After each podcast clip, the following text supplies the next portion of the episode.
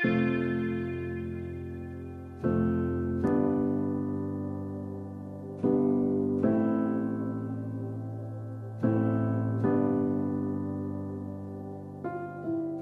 quiero que el día de hoy tú sepas que cuando se congrega, algo sucede. Cuando uno está reunido, algo sucede. Vamos a la palabra de Dios. ¿Qué es congregación? Congregación es una asamblea. Congregación es una reunión. Congregación es una concurrencia. Hubo una convocatoria para que tú puedas llegar a este lugar. Hubo una convocatoria para que tú que estás allí en la transmisión te reúnas en tu casa con tus hijos, con tu familia. Aquí estamos reunidos y congregados. Entonces dice la palabra de Dios que la palabra esta congregación hay en diferentes versículos de la Biblia lo vas a encontrar contigo. La palabra de Dios dice en Salmos capítulo 100, dice, cantad alegres a Dios, habitantes de toda la tierra. Somos habitantes de la tierra. Si eres habitante de la tierra, tienes que alabar al Señor, porque si no eres un extraterrestre. Así que tienes que alabarle al Señor. ¿Sí? Dice, cantad alegres a Dios, habitantes de toda la tierra, servid a Jehová con alegría, ven ante su presencia con regocijo. Reconocer que Jehová es Dios, pueblo suyo somos y ovejas de su prado. ¿Cuántos saben que son ovejas del prado de Dios? Somos ovejitas. Dios te seleccionó. Él es especial. Dice, somos ovejas de su prado, pueblo suyo somos. Entra por sus puertas confiadamente, entra con acción de gracias, por sus atrios con alabanza. Bendice el nombre de Dios, porque Jehová es bueno. Le alabas a Dios porque Él es bueno y nos reunimos y cuando estamos juntos le alabamos. Yo hoy quiero hablarte de todo lo que sucede en medio de una congregación cuando yo estoy habitando en una congregación. Todos los beneficios que tú tienes al estar en una casa, todos los beneficios que tú tienes al estar en una casa espiritual. Tenemos privilegios, tenemos muchas cosas lindas a nuestro favor rápidamente. Éxodo capítulo 19, versículo 7. Éxodo 19, 7. Dice la palabra de Dios que lo primero que es cuando tú vas a un lugar a congregar, o si ahorita lo haces a través del medio virtual y estás congregando, lo primero que debes de saber es que hay un encuentro con Dios. Porque ¿de quién te están hablando en ese lugar? ¿Te están hablando de? Te están hablando de Dios. Entonces, lo primero que tú tienes es un encuentro con Dios. Éxodo 19, 17, dice la palabra de Dios, y esto me gusta. Dice, entonces Moisés sacó al pueblo del campamento para ir al encuentro de Dios. ¿Cuántos han sentido lindo el día de hoy cuando hemos entrado por ahí? Tuviste el encuentro. ¿Cuántos sintieron lindo? Tú que estás allí, cuando te encuentras con tu familia, cuando te encuentras con, con todos los tuyos después de mucho tiempo, ¿cómo te sientes? Emocionado, ¿verdad? Imagínese el encuentro que tenemos con Dios cada vez que vamos a oír ese tiempo de la oración, el tiempo de la reunión familiar, el tiempo donde voy a oír la palabra de Dios. Estás teniendo un encuentro con Dios. Oh, al que tiene oídos para oír, oiga en esta mañana. Tú tienes que saber que estás teniendo un encuentro especial en este momento. No es cualquier encuentro. Ahorita podías haber estado lavando tu ropa en tu play, en tu estrecho, en las cosas que tienes que hacer, pero ahorita dijiste en ese momento, voy a ir a tener un encuentro. Y ese encuentro es, lo más maravilloso es que ese encuentro no es natural, amados. Cuando uno se encuentra con Dios, pasa de lo natural a lo sobrenatural. Y entonces dice que Moisés llegó al campamento para ir a, tener un encuentro con Dios. Entonces, lo primero que debes de saber es que cuando tú te congregas a través del medio virtual, a través de estas reuniones que ahora estamos haciendo en diferentes puntos del país, tienes un encuentro con Dios. Segundo, cuando uno va a oír, va a tener ese encuentro con Dios, desarrollas el hablar con. Óigame, nosotros hablamos con la gente uh, hasta por los codos. Si ahorita revisas tu WhatsApp, encuentras más de 100 conversaciones en tu WhatsApp. Ni siquiera estás viendo a la persona, pero ya te enteraste de su vida cuando miraste su muro, ¿verdad? Más o menos ya sabes. Pero quiero que usted se ponga a pensar que de la manera en la cual nosotros hablamos tanto con otras personas, hay alguien que quiere hablar contigo todo el tiempo. Y su nombre es Jesucristo. Él quiere hablar contigo cuando tú entras esos momentos para estar con Él. Cuando tú entras esos momentos para congregar de un medio virtual.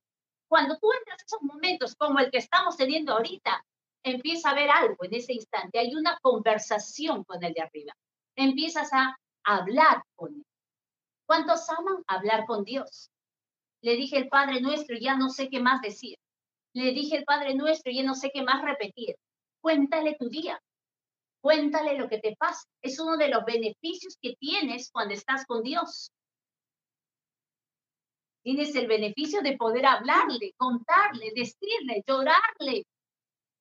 Puede ser que a veces somos nosotros mucho más explicativos con nuestros amigos que con Dios. Entonces la oración se desarrolla también, es uno de los privilegios que tenemos al congregar. Aprendemos a orar. Hay algunos que han aprendido a orar escuchando a su vecino o escuchando ahora las oraciones que se dan en intercesión, ya sabes orar. Antes no sabías cómo orar, pero escuchas cómo está cuéntale a él, llora allí en tu cuarto cerrado, háblale a Dios, te entiende muy bien. Antes solo decías, sí, señor, sí, señor, sí, señor, sí, señor. Ahora, y este señor, ahora te pido que vengas y por en mi casa, tu presencia inunde ahora cada habitación.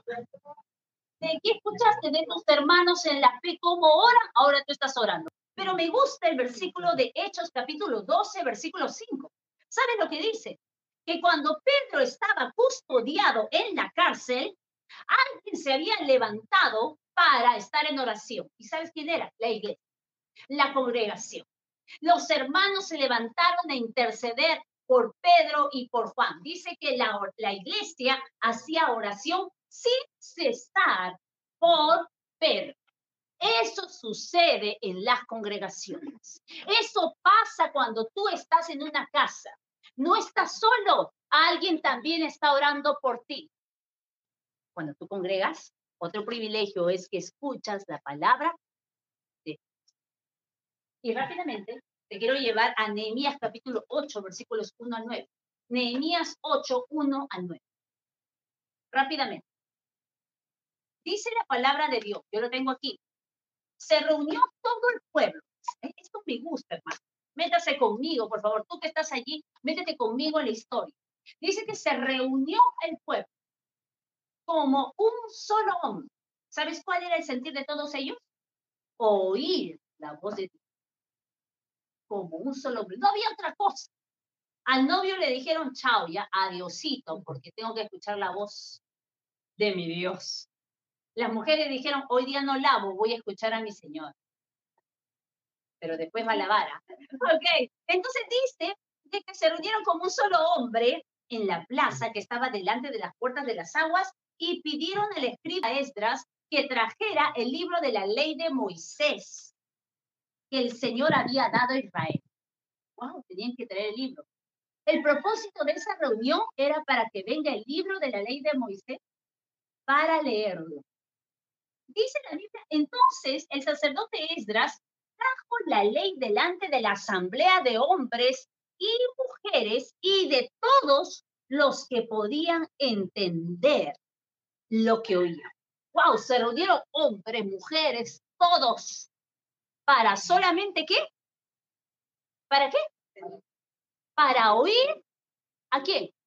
La voz de Dios. Oír la lectura que se iba a dar. Para eso era la reunión. A veces nosotros en este tiempo hacemos reuniones para poder hablar sobre la localidad, ¿verdad? Para ver lo que se va a hacer en nuestra comunidad. Ellos se reunieron solamente para oír la lectura que había en el libro de Moisés. Dice, desde el amanecer, mire el lapso de tiempo, desde el amanecer hasta el mediodía duró la lectura nosotros cuando vamos a hablar con nuestros patas, amigos, cuando vamos a ver la novela, ahora que han salido tantas novelas, que sabes toda la secuencia, todo, ni una pista de sueño. Interesante, ¿no? Como para meditar, de que justo cuando vas a oír lo que te puede hacer libre, te da sueño. allí, el que quiere recibir esto, diga, Señor, quiero estar atento a las maravillas de tu ley. Otra de las cosas que también se desarrolla cuando yo estoy viendo la congregación es la alabanza. La alabanza. Diga conmigo, alabanza. Alabanza. Alabanza. Salmo capítulo 22, versículo 22. Hablaré de tu nombre a mis hermanos, en medio de la congregación te alabaré. El salmista dijo, ¿en medio de dónde le iba a alabar a Dios? Usted se imagina, yo tengo siempre esta imagen cuando voy a salir en las transmisiones. Yo imagino tu vida en tu casa, en tu camita o en tu este, sala, en tu comedor, donde tú estés te imagino tan claramente en ese instante allí orando. Mientras que yo estoy allí, tú estás orando allí. Y así, en esta pandemia, algunos fueron azotados. Sí, en esta pandemia, otros fueron golpeados. Pero maravilloso es Dios, que su palabra es fiel. Y no va a descansar el Todopoderoso hasta llegar al último de tu familia. No va a descansar el Todopoderoso hasta recordarle al integrante de tu familia que tiene un propósito de bien con él, no de mal. Así que no pienses en renunciar, porque tienes un Dios que no ha renunciado contigo. Alábale en medio del lugar donde alaban. Ese es otro de los privilegios que tenemos. Estás en una casa. Hoy tienes el privilegio, tenemos nosotros el privilegio de poder tener. Te invitaron a esta reunión. Ahorita estamos congregando y tú estás congregando allí desde tu casa. Tienes privilegio por ser parte del pueblo de Dios